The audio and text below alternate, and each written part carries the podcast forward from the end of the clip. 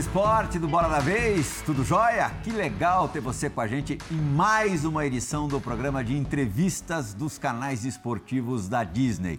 Aqui pertinho de mim, o meu fiel escudeiro, meu consultor para assuntos relacionados a skate no Bola da Vez, Rodrigo Cabeça, que vai participar dessa entrevista. Já fizemos com é, a Letícia Buffoni, com o Eduardo Musa, presidente da Confederação, uhum. e hoje com uma bicampeã mundial de skate, Pamela Rosa, está aqui na minha frente aqui. É legal também ter a Pamela. Como eu esperei por esse momento, Pamela, queria muito te conhecer melhor. A gente vai ter remotamente da casa dele, vou aqui ler direitinho o sobrenome para não dizer besteira. O Armen Kevork, apresentador do 100% Skate. É, Kevork é um sobrenome armênio, ele é filho de armênios. Também do universo de vocês, também vai participar dessa entrevista com a Pamela. Agradeço demais pela, pela presença dela. Requisitadíssima, lógico, depois de mais uma temporada fantástica aí no skate. E eu quero saber de cara, Pamela, é, sobre o skate, em cima do skate, qual é o teu maior barato?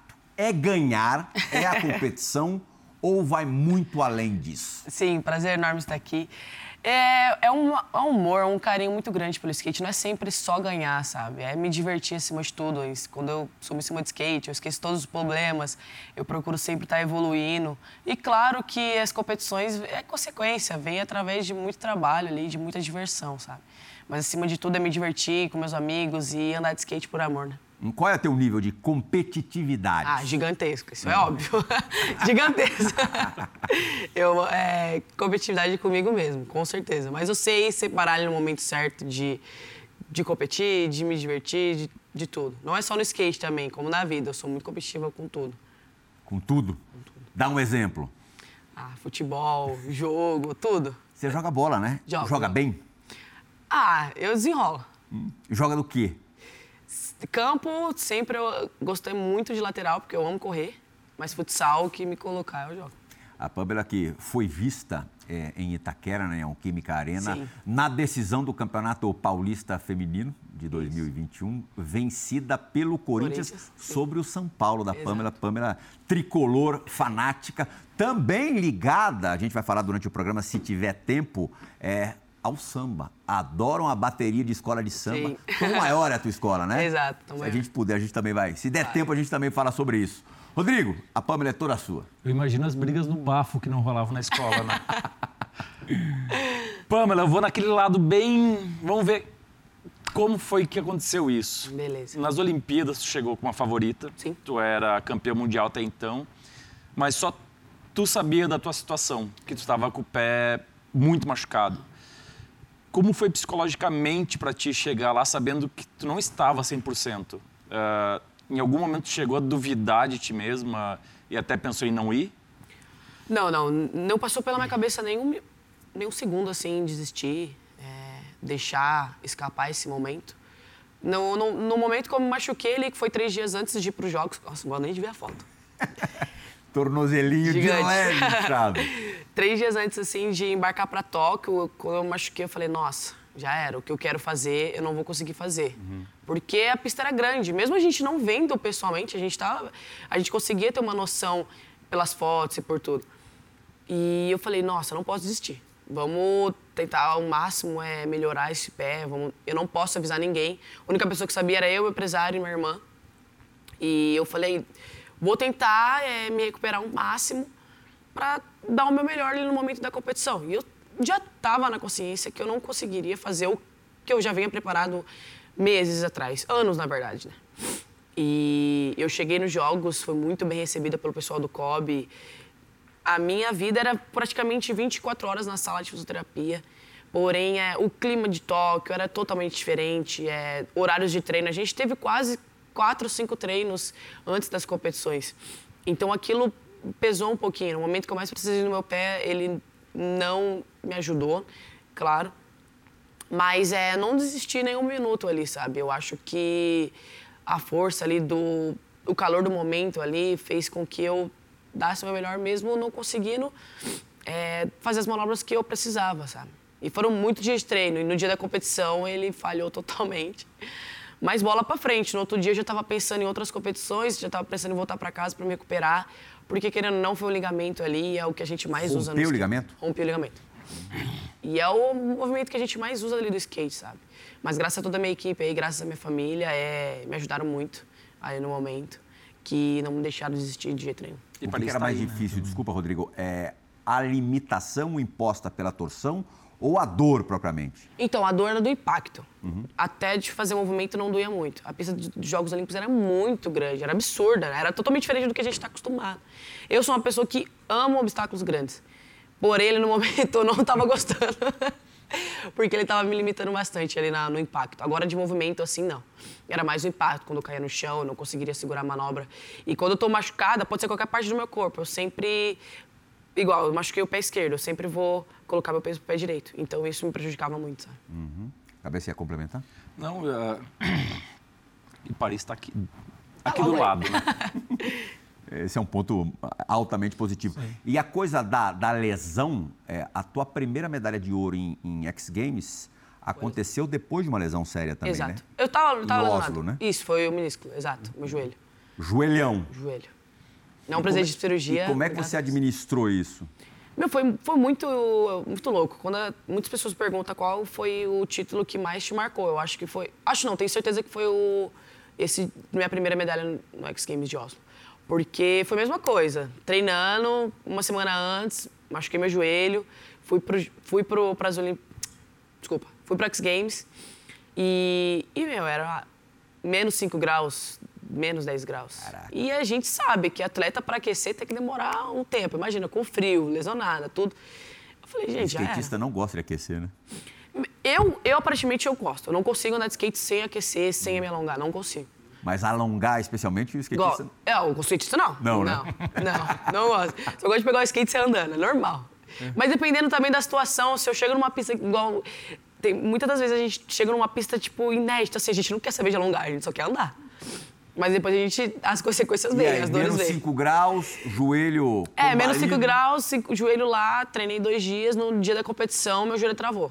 Não conseguia fazer nada. Ficava na beira da pista chorando com minha mãe, falei, mãe, não vou conseguir andar, não vou conseguir fazer nada. Você tinha 16 anos, né? Tinha. Não. Na primeira medalha de ouro, eu acho que eu tinha. Posso estar errada. E aí o fisioterapeuta, assim, do, da competição chegou e falou: O que tá acontecendo com você? Por que você não tá andando? Eu falei: Ah, tô com o joelho machucado, isso e isso. E faltava 20 minutos para começar a competição. E não tinha treinado, não tinha nada. Falei: Ah, não vou competir, vou ter que falar pro pessoal que eu não tô conseguindo. Ele: Não, vem aqui que a gente vai conversar, a gente vai tentar fazer alguma coisa pra você. Ele me levou pra salinha de fisioterapeuta, assim, mexeu no meu joelho, parecia que ele ia quebrar meu joelho de um jeito que falei, meu Deus. Aí a, mo- a moça da organização foi na, na salinha e falou que faltava cinco minutos para começar a competição, que eu tinha que estar na pista agora. Meu, eu cheguei na pista, pisei o pé na pista, não tinha dor nenhuma no meu joelho. Foi incrível ali no momento. Aí esses cinco minutos parecia que eram os cinco minutos da minha vida, que eu fiz tudo que eu tinha, precisava fazer ali para dar o meu melhor para conseguir uma linha no X Games, que era três voltas de 45 segundos. Na primeira linha eu já estourei a nota e ganhei a medalha. Espetacular. Armen, junte-se a nós, amigo. Sua primeira pergunta no Bora da Vez de hoje, por favor. Com prazer. Pamela, você falou de Oslo, essa importância do X Games, você estava lesionada, mas 2021 foi um ano de muita superação, né? Sim. Essa lesão começou lá no desafio de rua, depois, lá em dezembro passado. Depois você, antes de embarcar para as Olimpíadas, como você comentou, eu vi a manobra, era um corrimão bem grande e você se lesionou. Mas depois disso, você voltou das Olimpíadas, nós, nós gravamos e você comentou que talvez não corresse aquele, aquela Street League, porque ela já era na sequência. Mas você correu e ficou em quarto lugar. E como isso te ajudou? Porque na etapa seguinte você foi a vencedora do Super Crown e também agora, semana passada, ficou em segundo no STU. Como foi toda essa, essa- esse ano lesionada e, e se superando, se superando e acaba com esse campeonato tão importante? Sim, é, é até engraçado. Toda competição que eu participo, eu tô muito lesionada, né? Teve o desafio da rua, eu torci o pé no desafio da rua de novo. Aí, logo depois, antes de ir para os jogos, torci o pé também. E foi um ano de superação, assim, sabe? Depois de tudo que aconteceu, é, eu voltei dos jogos, eu falei, não, eu não posso ficar parada. Eu acho que se eu não tivesse ido pro Street League de Salt Lake City, teria bagunçado minha cabeça. Não, não podia ficar em casa, não poderia assistir a competição e não me ver na competição. Eu já, já fui com uma intenção que eu sabendo que eu não ia conseguir dar o meu melhor, porque eu estava com dor, estava lesionada, é, não estava totalmente 100%. O fisioterapeuta, os meus médicos falou não, você não vai. Eu falei, eu vou, preciso ir para colocar minha cabeça no lugar e, e realmente ver que eu estou voltando a competir e me divertir dentro da pista. E foi incrível para mim poder ir para essa competição, que é o Street League. É, eu me diverti, eu consegui tirar totalmente, é, não é pressão, mas sim aquele peso na minha cabeça de, meu, quando que eu vou voltar? Quando que eu vou voltar melhor? E aquilo ali foi incrível. Depois disso só veio evolução atrás de evolução, é, me recuperando o máximo para chegar a 100% aí no, no Supercrawl e levar para casa. Quando você não tá com a cabeça legal, em casa, como é que é teu comportamento? Meu, eu fico muito estressada. É mesmo? Eu brigo com todo mundo em casa. o tempo todo? O tempo inteiro. o tempo inteiro. Minha mãe fala, o que está acontecendo? Eu falei, tô estressada, me deixa em paz. É, a gente vai falar um pouquinho agora da, das tuas raízes, da tua, da, da tua essência. A Pamela é de São José dos Campos. E para tocar no assunto, a gente vai ter aqui a participação de um grande atleta mundial como você, nascido em São José dos Campos e começou a carreira no teu São Paulo Futebol Clube. Você sabe o que eu estou falando? Casemiro. Casemiro, participando do Bola da Vez de hoje. Fala, Casemiro! Oi, Pamela, tudo bem? Casemiro aqui gravando esse vídeo para você. Primeiro para para dar meus parabéns, dar os meus parabéns a você pelo pela sua carreira, pelo que você vem fazendo pelo cenário do, do skate, pelos mundiais que você já conquistou, por tudo que você vem conquistando para o nosso país, primeiro para o nosso país e, e também, claro que eu não posso deixar de falar para a nossa cidade, né? Somos somos joseense, então vejo que você sempre, quando pode, sempre está, está falando, sempre está comunicando para as pessoas que é de São José dos Campos. Bom, Pamela, é, como o pessoal da, da, da ESPN é, do Bola da Vez me pediu, me pediram, então eu queria fazer uma, uma pergunta para você, né? E é um pouco voltada à nossa cidade, né? Queria saber como é que é a sua rotina lá em São José dos Campos, a sua família, é, da onde que você é, da onde que você, da onde que você surgiu lá em São José dos Campos, qual a estrutura que a cidade dá para você, porque eu vejo que você valoriza muito a cidade e eu também gosto de valorizar a nossa cidade, né? Que nós somos, nós somos joseenses, né? Então, é, queria saber um pouco mais da, da sua rotina e, do, e da sua presença lá em São José dos Campos, viu? Essa é a minha pergunta. Esses joseenses estão impossíveis, hein, Pamela? que legal. Obrigada, Casimiro. Muito feliz aí pelo vídeo. É, ele me mandou mensagem quando eu ganhei, muito, muito feliz, muito gratificante mesmo.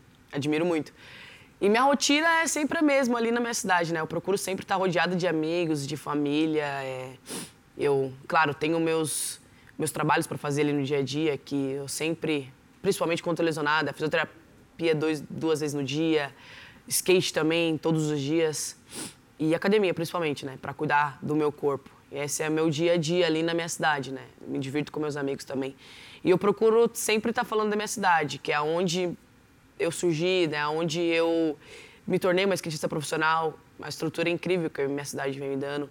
E agora, se Deus quiser, vamos conseguir levar uma pista para São José dos Campos, que tenho certeza que vai surgir muitos, muitos talentos.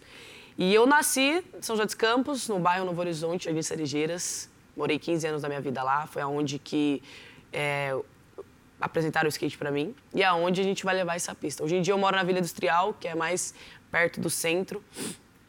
E, e é esse o lugar ali que eu sempre procuro voltar quando fora da competição, que é o bairro onde eu criei. Ganhou o seu primeiro skate aos oito anos, presente da sua mãe, né? Isso. Da minha mãe, da minha mãe através do meu pai. Uhum. e já caruda, assim, desde, desde o início? Ah, eu sempre fui muito fissurada, assim, por esporte, né? Tudo que pode ser uma bola, pode ser o que for, eu quero tentar fazer alguma coisa. Eu não, não consigo parar antes de tentar, sabe? Eu sempre procuro tentar o máximo ali. E, e o skate foi assim. Eu peguei e já fui andando. Não queria saber se eu ia tomar uma rola ou não, se ia cair ou não. E já andei. E tá até aí, até hoje. Rodrigo, Vamos continuar nesse assunto. Beleza. Rola uma história que não é história, a gente sabe que é verdade, que tua mãe deixou de pagar uma conta para te dar o teu primeiro skate. Qual o peso da tia Vânia na tua vida, assim? Ela segue te acompanhando, indo para os eventos ou agora ela consegue estar tá mais relaxada? Sim, como eu falei, foi minha mãe através do meu pai. Porque em casa, desde quando minha, minha mãe teve eu e minhas irmãs, meus pai, meu pai falou para minha mãe não trabalhar, para cuidar de casa e cuidar da gente. E, e meu pai que, que tinha deixado esse dinheiro para gente, para minha mãe pagar essa conta de água e luz. E no momento ali, a mãe passou em duas vezes, pegou esse dinheiro, não quis nem saber se ia cortar a conta de água e luz ou não e comprou um skate para mim. E, e minha família é o, é o, essencial ali, sempre vão ser a minha inspiração, a minha primeira inspiração, porque foi através deles que eu consegui meu primeiro skate. Então não tenho porquê é, não ser grata por tudo que eles fizeram para mim, sabe? Minha mãe, é, ela voltou a me acompanhar agora, ela foi só no STU Open, porque os, as outras competições estavam fechadas ainda, ela não, não poderia estar presente. Também a gente tomou todos os cuidados com a minha mãe por conta do Covid, né? Então a gente deixou ela no máximo em casa, então sempre que me acompanhava era, era meu empresário, era sempre meu empresário nessas competições. E ela voltou agora e estava com uma saudade enorme nas competições. O teu primeiro título mundial foi no Brasil, né? Foi em São Desculpa. Paulo, né? É, tava todo mundo presente? Todo mundo do teu círculo? Sim, maioria, a maioria, sim. E o quão especial é, foi isso? Assim, ver todo mundo testemunhando ali o teu momento. Meu, foi incrível porque, como eu sempre falei, né? É um sonho meu ali de todos os meus amigos, que foram através deles que eu comecei a andar de skate. E, e o sonho deles era se tornar um skatista profissional, era poder participar de um Street League. Porque eles, a gente sempre acompanhou desde de pequeno, assim, sabe? Então foi um momento muito marcante para minha vida, poder olhar ali depois. Porque quando eu tô na, na pista, é eu e o skate mais ninguém. não, não sei o que está acontecendo ao meu redor eu não escuto ninguém, eu só quero saber do meu skate e, tudo, sabe?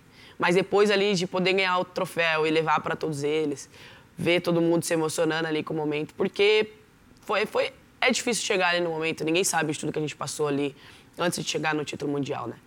E minha família foi essencial ali no momento, porque um dia antes perdi um membro familiar muito muito querido, muito Na véspera? Sim, sim, foi de noite. Eu minha competição era, eu tinha que estar 9 horas da manhã na pista no domingo e eu recebi essa notícia meia-noite. Caramba. Então foi bem difícil, não dormi, foi, fiquei muito mal. Então eles, eles ali no momento foi o, o principal ali para mim esquecer desse, desse acontecido. Armin? Vamos lá, eu ia fazer a pergunta que o Rodrigo fez sobre o skate primeiro skate, a conta, né, de, que foi essa troca. Mas aí eu me lembrei, você falando agora de skate, de STU, da sua primeira Street League, quando você venceu, e nós vemos o nível do skate feminino altíssimo. Mas você, São José, quando começou, você competia com meninos, porque não havia um garotas para fazer um, uma categoria ali feminina. Como que é hoje? Como você está vendo? Você tem rivais, digamos assim, que competem com você, as japonesas, a holandesa, tem a própria Raíssa. Como você vê atualmente esse nível do skate feminino mundial, não só no Brasil?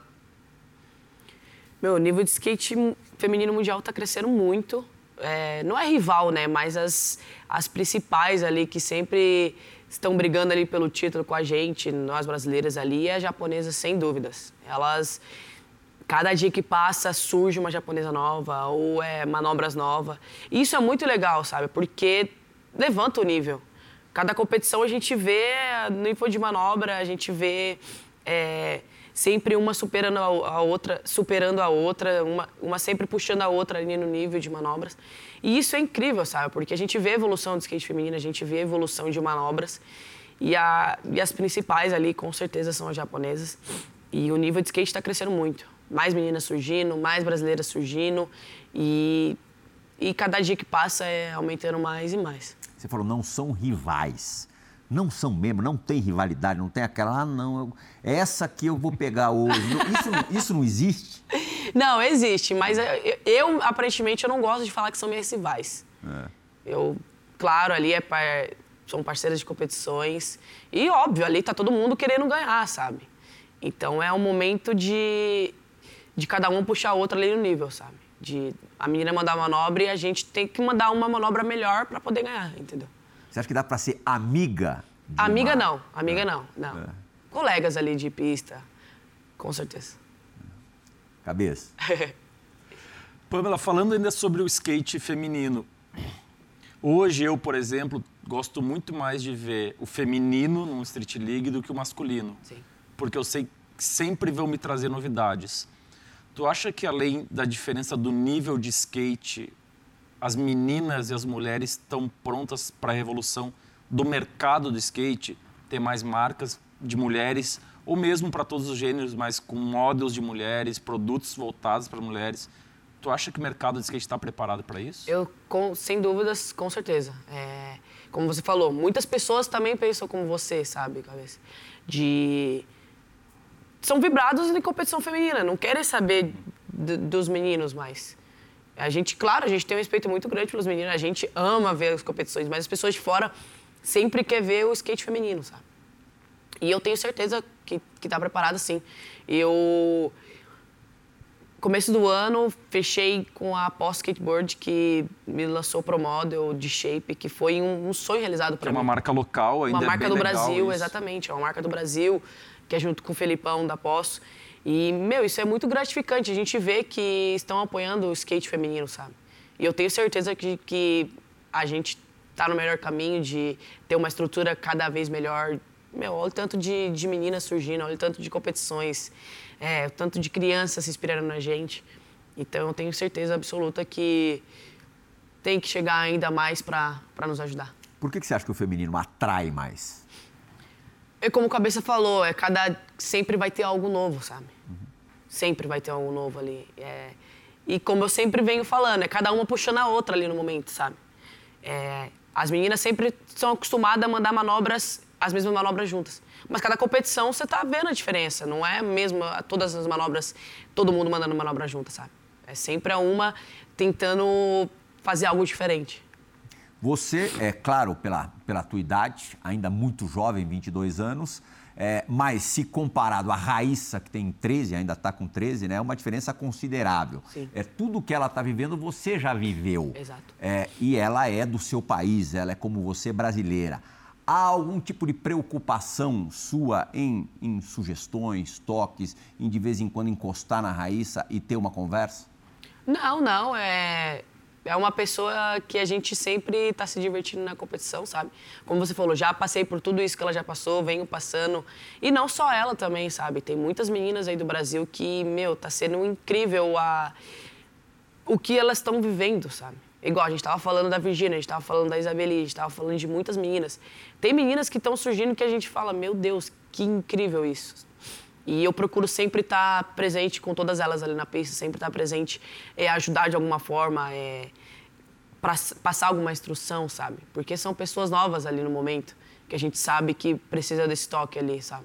E você, com a idade dela, da Raíssa, é, já tinha também resultados muito expressivos, internacionais. É, e a gente aqui, ó, desse lado de cá, que não entende é, muito do esporte, ou entende pouquíssimo do esporte e está super interessado em conhecer, é, a gente pensa o seguinte: a tendência é essa, né? Puxa vida, se essa menina aos 13 faz isso, aos 23, é, onde que ela pode chegar? Sim. É assim no skate ou não? Em algumas situações você pode até piorar com o tempo, de repente você vai ter mais medos, e, e isso é, é, imagino que seja muito Sim. complicado de se lidar na, na tua modalidade, no street. Como é que isso funciona? É, isso é comum, isso acontece muito no skate, sabe? É, já presenciei muitos meninos é, também no skate, de, meu, criança andar demais, andar demais. Mas o entorno, infelizmente, é, acabar prejudicando o atleta igual você falou, crescer, ter um pouco mais de medo de, de, se, de se arriscar nas manobras, ter alguma lesão séria, ter que parar, sabe? Isso é normal no skate. Então, é, eu acho que é step by step, cada vai subindo de degrauzinho por degrauzinho, sabe? Já passei por tudo isso, já tive lesões, mas graças a Deus e graças ao meu entorno não, não me caí ou também não procurei melhorar cada dia que passa, sabe? Aquela coisa que a gente fala do, do piloto de Fórmula 1, né? Depois de, de sofrer o primeiro acidente grave, ele passa a ser é, alguns milésimos ali mais lentos que fazem toda a diferença. Total. Certas coisas são traumáticas, né? Não Não tem jeito, assim. Exato. É, vai do teu controle psicológico conseguir manter o nível, que é uma coisa difícil. Tá sempre no topo é muito difícil, né? Sim. Como é que você cuida do teu emocional? Existe algum trabalho assim específico? Ah, eu sempre. Sempre não, né? Vou falar a verdade. Depois dos jogos eu venho trabalhando muito mais junto com a Carla Pierre, que é do COB, a psicóloga. Mas como eu falei, graças a Deus eu, eu até no momento sou esse tipo de pessoa, né? Que quando eu quero, eu quero. Não deixo que nada me abale ali no, no momento, sabe? Mas é sempre, com certeza, é sempre bom tá, tá cuidando da nossa cabeça. Muitas vezes a gente acha que a gente tá bem, mas não tá, entendeu? Então eu procuro sempre é, cuidar principalmente do meu emocional. E o melhor que eu faço é andar de skate, estar em cima do, do skate. E isso já está cuidando praticamente inteiro da minha cabeça. assim. Você falou dos teus cuidados no começo da entrevista, dos teus cuidados físicos, é, academia, tal. É, como é que é? É, descreve pra gente. Ah, é funcional sempre. é, trabalhando igual, eu machuquei meu pé. Então eu trabalho as regiões do meu corpo que me dá fortalecimento pro meu pé. Entendeu? Não é nada de ficar pegando peso, o máximo de peso, mas sim ter flexibilidade e mobilidade, sabe? Porque é o que a gente precisa no skate. Armen? Opa, vamos lá. Vocês comentaram agora há pouco realmente dessa evolução do skatista, quando é mais jovem ele fica mais velho, né? Tem as primeiras lesões, como a Pamela bem lembrou. As primeiras decepções, então realmente tem que ter esse trabalho. Ah, e tem a leveza do- das novas skatistas, né? Elas andam muito leves e são mais jovens. E, e era nessa questão que eu queria me apegar. Você, com 22 anos, como o André bem ressaltou agora, com uma lista extensa de títulos, ah, e você tem alterado um pouco a forma de andar de skate nos últimos eventos. Você está escolhendo manobras com mais força, mais impacto. E isso também, você já tem 22 anos, não é mais uma adolescente. E essas manobras com maior impacto, elas também trazem um alto risco junto, né? Como você tem lidado? Porque você, nós falamos de lesão agora, pouco, mas tem isso também. Você vem nesses últimos eventos arrancando aquelas manobras da manga, aquelas com muita velocidade e muito impacto. Como você tem lidado com essa questão? Porque você precisa dar essas manobras para poder arrancar aquela nota que você precisa, mas você também tem a questão das lesões. Como que é tudo isso? Eu procuro não pensar ali no momento. Falar a verdade, eu só ando de skate, depois a dor vem. É, é, eu gosto de sempre de estar me superando, sabe? Igual, se eu dei uma manobra X, eu quero dar uma maior ainda, sabe? Igual no Mundial. Eu dei uma manobra que foi uma nota muito boa. Falei, não, eu quero dar uma maior. E precisou de força, precisou de velocidade. Eu sou uma pessoa que amo andar de skate com velocidade e superar ali o momento, o obstáculo mais difícil. Todas as competições é assim, eu quero ir no, na- no obstáculo mais difícil. E minha lesão eu só vejo depois, essas dores é só depois. Eu, eu só procuro pensar ali no momento de tenho que acertar, e mais nada. A gente viu na, na Olimpíada essa coisa da decisão por é, manobra, pela manobra X ali na hora H tal, que você e o Kelvin trocavam figurinhas Sim. constantemente, né? É, primeiro na competição dele e depois na, na sua. Como é que isso se desenrola? Ah, é como eu falei, a gente sempre procura estar ajudando ali o próximo, sabe? E ali no, no- nas Olimpíadas, a gente tá, eu tava com o Kelvin ali no momento ajudando ele, tava eu, a esposa dele na ligação, e a gente falando as manobras para ele, falando o que ele precisava fazer, o que ele tinha que fazer, para ele ficar no pódio e ganhar a medalha. E foi assim, sabe? Agir natural, e eu acho que é, foi o momento ali, o momento era para acontecer, sabe? É, foram dias, foram meses de muitas preocupações, de muitas coisas acontecendo. E a gente chegou no momento, praticamente esqueceu de tudo ali, a gente só focou na competição dele, como ele também me ajudou no outro dia. E foi, aconteceu naturalmente, ele conseguiu dar uma manobra que ele não tinha treinado, ele só deu, eu falei, fica em cima. E o mais legal é que a gente sempre conversa assim, né? De falar que, igual, tem uma manobra que eu dou e ele, fala, ele vira pra mim e fala, meu, você tem que acertar. Ninguém aqui nessa pista sabe dar essa manobra melhor do que você. E foi a mesma coisa a manobra que ele acertou, que ganhou a medalha de prata. Eu virei pra ele e falei, ó, a manobra é sua, ninguém aqui sabe dar a, melhor- a manobra melhor que você. e saiu natural. Ele falou que só foi na, no obstáculo pensando nisso. E eu sou o melhor dando essa manobra e acertou. Ele disse a mesma coisa para a gente no, no, Bola da Vez, Sim. logo após a conquista da medalha de prata. É, e aproveitando que a gente está falando do, do Kelvin, é, o descontentamento ou parte do descontentamento é, demonstrado e, e, dito por ele em relação à Confederação Brasileira é, é era também era também seu. Você também estava é, hum, chateada com alguma coisa que aconteceu lá? Chateada eu estava, uhum. eu estava, porém não deixei que isso me abalasse ali no momento, sabe?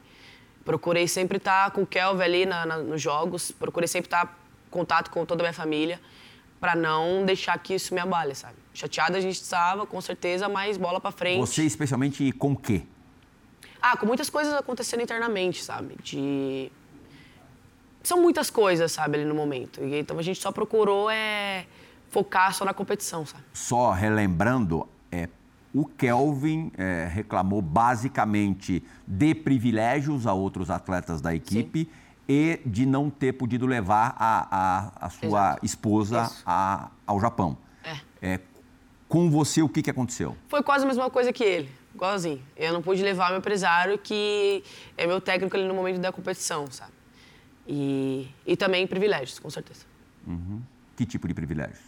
Ah, de, de poder dar uma estrutura melhor para a gente ali no momento. A gente sabe que aconteceu é, tudo o que aconteceu antes dos Jogos Olímpicos, mas ali no momento a gente precisou de uma estrutura melhor. Mas infelizmente não o aconteceu. O que, que faltou?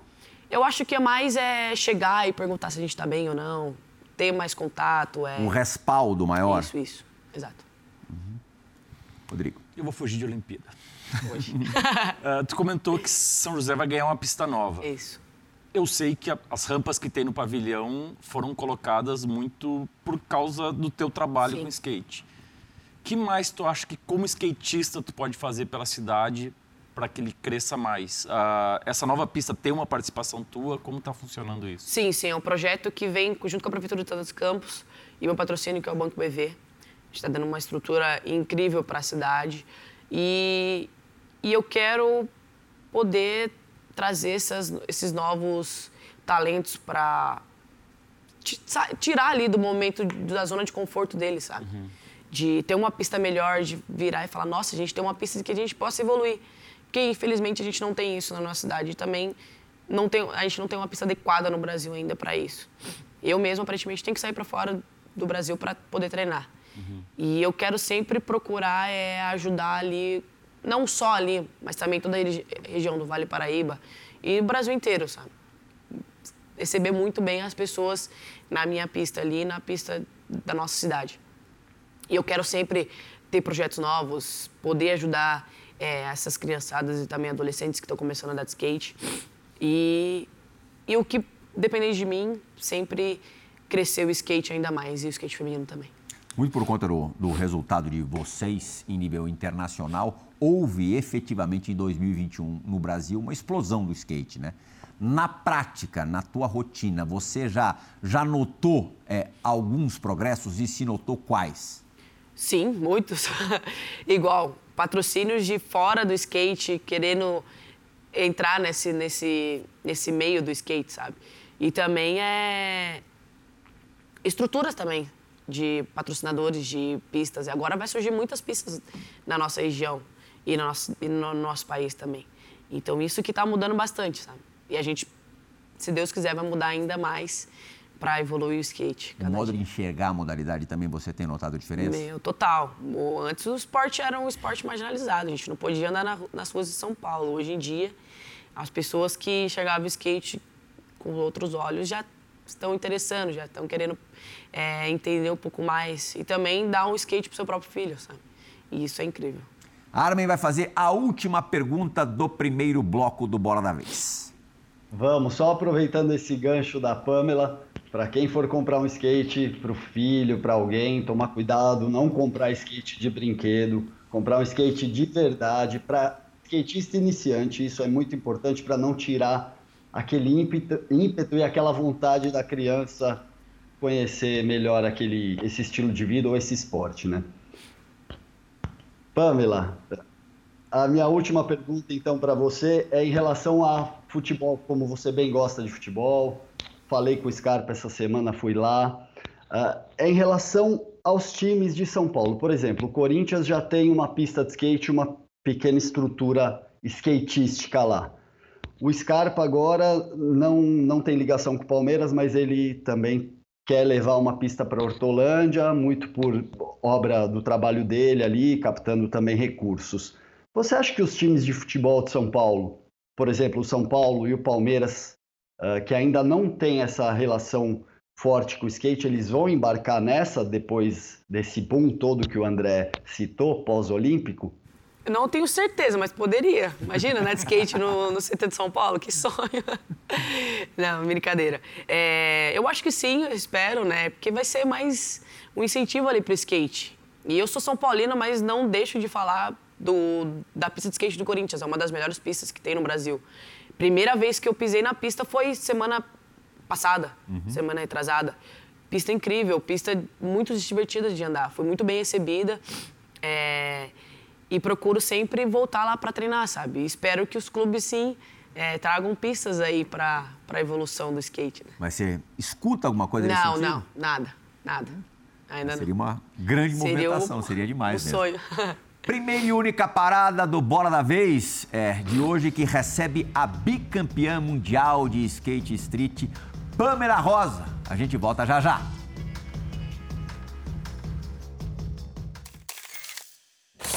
Oi André, oi Pamela, oi pessoal da ESPN, tudo bem? Eu sou o Felipe, sou jornalista de skate, trabalho para Trocando Manobras e para Vista e hoje minha pergunta para Pamela é a seguinte: eu sei que depois das Olimpíadas deve ter dado um boom de gente aí seguindo você nas redes sociais e até mesmo na sua vida pessoal. Como é que é isso para você? Como é que tem sido essa reação do público de fora do skate para as coisas aí da sua carreira, as pressões? A galera tá te cobrando muito? Conta aí pra gente como é que é isso. Das, depois dos jogos, é, surgiram muitas pessoas novas ali na, nas minhas redes sociais. E tem ônus e bônus, né?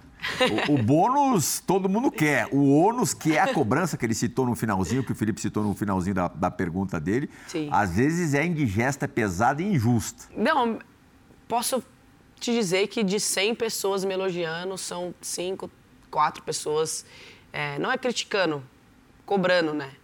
E depois que eu machuquei, muitas pessoas realmente viram ali que era verdade, mas também teve muitas pessoas falando que esse, esse pé aí é foto antiga, essa lesão é, é antiga. Eu falei, gente, óbvio é. que não. Pra que eu vou mentir uma lesão? E, mas foi muito bom. Eu sou uma pessoa que gosta sempre de estar tá dando total atenção para todos. É, e é até engraçado, eu até tomo às vezes as pessoas falam, para, você está dando muita atenção, calma, vai com calma. Eu procuro sempre estar tá presente com todas ali, sabe? E depois que dos jogos surgiu muitas pessoas novas ali nas minhas redes sociais e eu procuro sempre dar a maior atenção possível. É, pelas redes sociais, é, muita gente conheceu anteriormente e talvez nem levando em, em conta tanto a questão dos, dos, resultados, a Letícia. A Letícia ficou muito atrelada à coisa da moda tal. Na Olimpíada, a Raíssa muito a fadinha, a doçura. Como é que você gostaria, não sei se é como está acontecendo, mas como é que você gostaria de ser rotulada ou ser lembrada? Ah, Pamela Rosa, campeã mundial de skate, como sempre foi ali na, na minha competição. É, sempre que eu entrava na pista, era eles, os comentaristas falavam isso. A entrar agora, Pamela Rosa, campeã mundial de skate. Uhum. Apenas isso. Mas alguma, alguma coisa da tua personalidade, do teu jeito, que você gostaria que, que as pessoas notassem, percebessem? Não, não tem, não. Não, pior que não. Eu, aparentemente, não. Agora, as pessoas de fora, não sei se falam alguma coisa e tal. Mas eu não. Uhum. Pamela, tem cara de última pergunta, mas não é a última pergunta. Beleza. tu já ganhou um X Games, medalha de ouro, que deve ser o sonho, teu sonho, sonho de criança, né? É bicampeão mundial, ganhou dois Street Leagues que eram sonho de criança. Eu sei que falta a Olimpíada. Tirando o lado competitivo do skate, o que, que tu quer realizar dentro do skate? Tem alguma coisa que tu quer fazer muito ainda? Com certeza. O principal aí, o meu maior sonho também, claro, ganhando a medalha olímpica, é ter uma videoparte. É um momento que estamos realmente vendo quando vai ser, já tem muitas imagens gravadas, mas é o que eu quero, é a minha videoparte. E eu quero fazer uma videoparte que sejam manobras in- inéditas, manobras em lugares inéditos, em lugares grandes, que é o meu estilo de skate, sabe? E, então, e claro, mais projetos voltados ao skate para evoluir ainda mais o skate. Explica para quem não sabe, pro leigo, que é o que, que é uma videoparte. Videoparte é totalmente fora da pista de skate. Querendo ou não, o que está dentro da pista de skate é os obstáculos da rua. Mas é totalmente diferente. Não tem rampa, não tem nada. Você anda de skate na rua. Você dá o seu melhor na rua. E depende do atleta, de quantos segundos que quer. A maioria das videopartes é de 4 a 5 minutos de videoparte. Então é, um- é isso que é uma videoparte. Andar de skate na rua, andar em escada, corrimães, em lugares que pessoa que não entende vai olhar e falar, não, não tem como andar de skate aí. Mas a gente skatista fala, não, tem sim. e é isso. E, e para isso é, é- é necessário se ter uma, uma captação legal, uma equipe grande. É, ele foge do ambiente controlado, né? A pista, legal, eh, simula, mas é um ambiente totalmente controlado. Dá até para dizer que o concreto da pista é mais É, mole que o, do, o da rua, assim, Exato. do asfalto. Então, tu sai desse ambiente controlado, é cachorro que passa, é gente que passa, policial que vai te parar. Então, tem uma questão psicológica muito forte, a captação tem que ser boa. Eu acho que uma bela videoparte pode fazer, talvez, o teu nome pro resto da vida, né? Sim, Tanto sim. quanto uma medalha de ouro numa Olimpíada. Exatamente. Quem que é um exemplo é, positivo, uma espécie de case assim de videoparte? Eu vou mais longe. A Pamela, por exemplo, ela vai- ter um, um exemplo recente. Eu vou pro Pat Duffy ou pro Danny Way. Danny Way já teve no Bola da Vez. O Danny Way fez partes em 92, 93 que ninguém conseguiu repetir. Mesma coisa Pat Duffy. Tanto que o Pat Duffy foi o primeiro cara a aparecer em videopartes descendo corrimãos realmente grandes, na rua de manobras diferentes. E ninguém esquece. Quem é do meio de skate tem um pouco mais de idade, não esquece e faz questão de seguir contando essa história para as novas gerações, né? Então, fazer uma videoparte... O próprio Naja tem partes revolu Não, uma, revolucionárias a última parte que ele fez foi incrível. que talvez seja mais lembrada que um Street League que ele ganhou. Quem é teu ídolo maior no skate? No skate? No skate, É. ah, o Kelvin. O Kelvin? Sim. Kelvin. Desde quando eu comecei a andar de skate assim, ele foi o meu ídolo. Desde os oito anos, ele, todas as competições, ele competia comigo ali. Skate masculino, Kelvin. Skate feminino, ele Steamer. Uhum. E tuas fontes assim de inspiração? Aí você não precisa se restringir ao skate, não. Claro, claro. Pode ser Sim. mais amplo. Ah, tirando, claro, minha família, meus pais ali, eu me espelho muito, muito, muito mesmo na Rafaela Silva. É uma história que identifica um pouco com a minha. Hoje em dia a gente é muito amigas, então é uma história que eu levo sempre para minha vida. Depois do acontecido com ela em Londres, são superações ali no momento. E é, é um pouquinho parecida. Não vou falar que é totalmente parecida com a minha, porque ela foi desclassificada. E ela voltou no Rio e ganhou a medalha de ouro. Eu fui lesionada, me machuquei, não fui pra final. Espero que aconteça comigo em 2024. A lesão é, em Tóquio, você diria que foi o momento mais difícil da tua carreira? A maior pancada que você tomou? Sim, foi. Porque, é, como eu falei, fui como favorita e olhando a pista, sim, eu ia conseguir trazer uma medalha assim pro Brasil, mas a lesão ele me, me travou muito. Você falou algumas vezes já do teu entorno. Sim. É, como é que é o, o- o entorno de um skatista de nível altíssimo? Quantas pessoas estão envolvidas? O teu, nem gosto muito da palavra, mas o teu staff é, pode ser definido de que maneira? Depende, vai do, vai do skatista, sabe? Tem skatista que gosta de andar de skate sozinho, andar de skate com os amigos, é, ter uma vida. de- É, depende muito, sabe? A minha vida é sempre em torno de amigos e de, de familiares, sabe? E de pessoas que estão ali no momento para somar e não para te puxar para baixo. Armin, não esquecemos de você não, hein? Armin Kevork, volte ao Bola da Vez. Sua próxima pergunta, por favor. Estou aqui, Pamela. Queria falar de uma coisa que é muito importante para você. Queria que você falasse sobre isso, né? Nesses momentos de maior dificuldade, a gente sabe que você é uma pessoa super religiosa. Como funciona? Como que te ajuda isso? É uma espécie de terapia? Como, como que te ajuda nesses momentos de maior dificuldade? Sim, no momento ali da competição, eu sempre tenho. Eu fico no meu cantinho ali, claro, conversando, principalmente com Deus, e também sou devoto da Nossa Senhora de Aparecida. E é um momento que eu tiro só para mim e, e focar ali, sabe? E não só no momento da competição, mas também no meu dia a dia. É, é algo meu, é, eu acordo e vou dormir agradecendo por tudo que vem acontecendo. Eu sou uma pessoa bem religiosa e sempre procuro estar presente nesses momentos. Isso veio da família? Sim, da família. Desde quando eu nasci, somos católicos.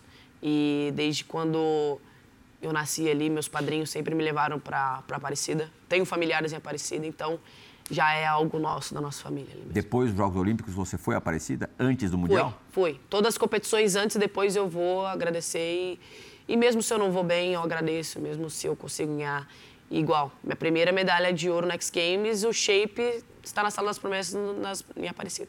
Uhum. Cabeça quer fazer alguma pergunta nesse aí? Sobre religião, eu me pergunto um pouco, porque eu, não, eu sou uma pessoa espiritualizada, uhum. mas não tenho uma religião específica, assim. Mas eu admiro quem tenha e encontre esse amparo, porque às vezes tu precisa mesmo, assim, não tem uma pessoa física que vai te entender. Exato. E essa conversa contigo mesmo te ajuda. Ajuda muito. Em sim. qual momento que essa conversa interna te ajudou de verdade, assim? Que tu posso falar, aconteceu, eu estava realmente fora do eixo e ter essa conversa me ajudou muito. No Mundial de 2019 e também no, na primeira medalha de ouro no X Games que eu estava lesionado. Uhum. No, nas Olimpíadas eu tá, estava, tive esse momento, mas foram muitas coisas ali que me tirou totalmente do foco ali, sabe? Mas no Mundial de São Paulo e, na, e, nas Olimp... e no Next Games foi o que, momento que mais me ajudou ali também. Legal. Claro, nas todas as competições eu uhum. procuro sempre ter um momento, mas nessas duas aí especificamente. Outra coisa que faz um bem danado ao espírito é a música, no teu caso, Sim. o samba. Como, quando o samba entrou na tua vida? Ah, com cinco anos, seis anos. Também coisa de família? Família. Minha mãe, ela é contora de mestre ela porta-bandeira e minha irmã é passista e rainha.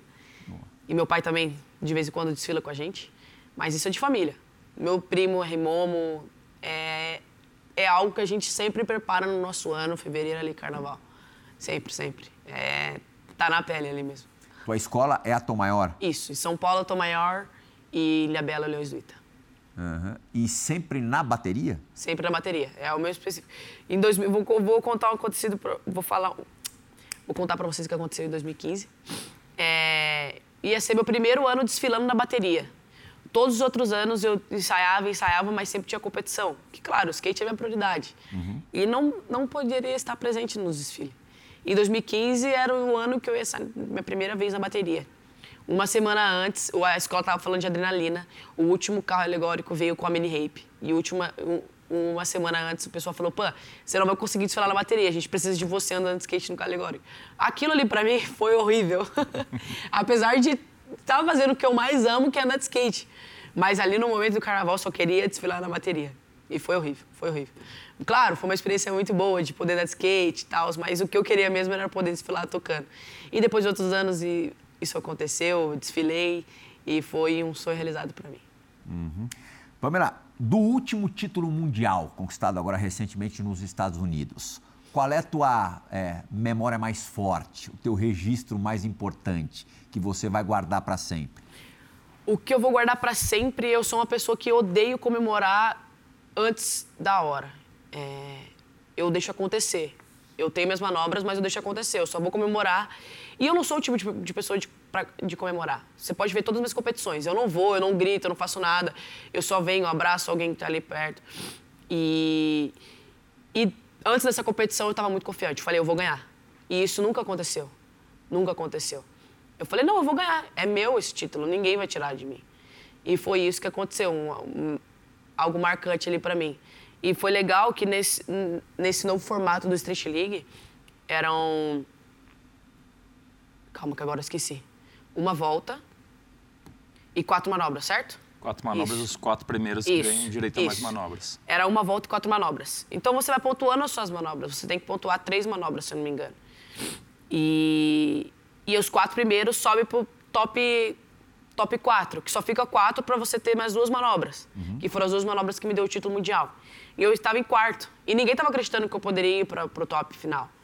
Porque eu não acertei manobra, as meninas acharam que eu ia que alguém ia me passar e não aconteceu. E no top 4 eu fui a única menina que acertou as duas manobras e ganhou o título. Então, eu estava muito confiante, foi o único o, o, único campeonato que eu falei que eu ia ganhar de todos na minha vida, assim. Você desconfia é, do porquê que dessa vez você estava tão confiante ou mais confiante que as outras vezes? Eu, eu tenho certeza que é por tudo que eu passei ali no momento, sabe? Dos jogos. Depois dos jogos teve mais duas competições que eu não consegui dar o melhor. E eu passei uma, uma temporada muito boa nos Estados Unidos com o Kelvin treinando. Então, é, a pista ali nos favoreceu muito. A gente tinha pistas que a gente estava treinando na cidade do Kelvin que era igualzinho à competição. Então, a gente chegou assim e falou, meu, isso aqui a gente estava fazendo todos os dias, por que a gente vai fazer isso aqui, aqui é a mesma coisa? E foi isso que aconteceu. Foi natural. Uhum.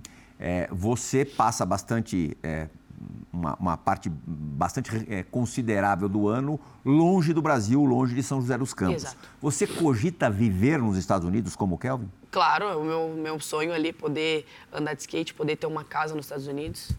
E, e com certeza, óbvio. Minha primeira oportunidade, quero estar assim nos Falta muito para isso acontecer ou não? Não sei. Eu espero que não. Rodrigo. Pamela, a gente falou agora, agora mesmo sobre o formato de competição do Street League, que cada vez, ao meu ver, é mais complicado, porque tá. cada campeonato está rolando uh, algo diferente. Qual seria o formato ideal para ti de competição? Qual te deixaria mais confortável para competir num Street League e, porventura, na Olimpíada? Eu me acostumei muito com esse formato de duas voltas e cinco manobras.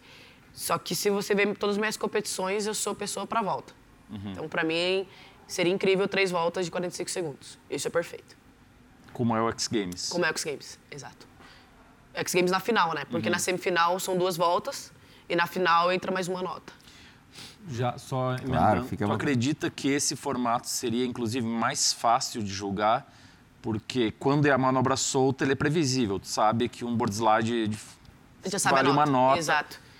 Tu acha que esse seria um formato que traria mais surpresa e seria mais fácil de jogar? Meu, traria muito mais manobras, porque, meu, cada. Nossa, essas fotos lindas. Desculpa. é... Porque tem atleta que manda 12, 10 manobras na volta. Uhum. Então, meu, aquilo ali. é difícil para o juiz julgar. Eu entendo que não queria estar na pele do juiz nesse momento. Uhum. Mas acho que seria um pouquinho mais fácil ali de, igual você falou, a gente já sabe a nota que vai sair ali no momento. A gente ia ficar tipo, meu, que será, qual será a nota dessa volta? Uhum. igual nesse, nesse, nesse campeonato mundial. A semifinal desse campeonato parecia uma final de skate. O que, que foi aquilo? Na final, eram oito atletas. Os três primeiros 9.6, 9.4, 9.3. Teve atleta que virou assim para os amigos e falou: Meu, o que a gente vai fazer agora? Pois é. O que aconteceu? Então é, é tudo muito louco, sabe? Eu, aparentemente, gostaria muito de três voltas de 45 segundos. Acabamos de ver aqui você é, se contemplando aqui Sim. no, no telão. de mim? Você gosta de se ver competindo? Quando eu vou bem, sim. Quando eu vou ruim, não. Não gosto. E às vezes você se surpreende do que é, você é capaz de fazer? Sim, surpreendo muito. Você Exato. olha e fala, caramba, essa menina... Sim, igual essas duas manobras aí que é. eu dei na, nas top na top final. Eu, no aquecimento, eu tentei a rock slide, que é o do outro lado do corrimão. É uma manobra totalmente diferente do, da, das que eu dei. E eu errei, me machuquei inteira, inteira. E essas duas eu não tinha tentado nenhuma vez. Ela foi na hora. E foi muito mais fácil do que o do rock slide. Pra quem começa a andar de skate, nunca que vai começar a andar de skate dando board mid front. Vai no slide. E no slide eu me matei. Essas duas não, essas duas saiu naturalmente. Então foi algo, eu falei, nossa, eu consegui, foi um, incrível ali no momento. Armin, capricha, porque é a última pergunta do Bora da Vez de hoje. Vai caber a você essa graça. Capricha na pergunta. Vamos lá. Pamela, como que vai ser essa correria? Qual é a sua expectativa? E você vai estar em, to... em, perdão, em Paris 2024? Essa é a grande questão. Bela pergunta. É, a gente vai começar o ano de 2022. Eu vou passar outra temporada nos Estados Unidos treinando, evoluindo com certeza. E, e focada nas competições, focada em evoluir também ali, andar de skate principalmente. E tem muitas competições até lá ainda, sabe? Eu penso, claro, nos Jogos Olímpicos 2024, mas não é algo que seja meu maior objetivo até lá. Tem muitas competições, tem muitas competições que me dão a oportunidade de me classificar para os Jogos. E antes disso, tem os Jogos Pan-Americanos, que eu me classifiquei nos Jogos Pan-Americanos Júnior agora há pouco tempo atrás. Então, tem muitas competições até os Jogos Olímpicos. que, claro, é um, é um dos meus maiores objetivos, poder trazer uma medalha para o Brasil. Ainda na carona da, da pergunta do Armin, é, eu percebi tanto no surf quanto no skate, com surfistas e skatistas, é que Claro, a Olimpíada é muito legal, veio muito bem a calhar, mas é, na comparação, por exemplo, com um título mundial, uma medalha olímpica poderia até ficar atrás. Você faz distinção entre, entre os, as competições que você disputa? Isso é, isso a gente conversou bastante. Jogos Olímpicos é, o, é a maior competição aí é, do esporte no mundo. Mas é isso que a gente fala. O título mundial é muito importante não vou falar que é mais importante. Pode ser um pouco mais importante do que medalha olímpica. Mas medalha olímpica você fica para a história. O título mundial também. Só que o título mundial tem mais competições acontecendo, sabe? Então, para o skate ali é uma das principais ali é o título mundial e essa competição mundial. Sabe? Eu senti que em Paris ela vai buscar a medalha. Sim, viu? Né? Obrigado pela entrevista. Eu que agradeço. Muito obrigado. Prazer enorme estar aqui. Sentiu-se bem? Claro. Isso que importa pra gente também. Valeu, Rodrigo. Valeu. Beijo. Armin. Prazer ter te conhecido pessoalmente. É, é verdade. Fizemos só programas remotos. Sim, prazer. Prazer é todo meu. E prazer foi do esporte ter a companhia de vocês nessa última hora com mais um Bora da Vez que eu tenho certeza que vocês curtiram demais. O programa volta na semana que vem. Tchau!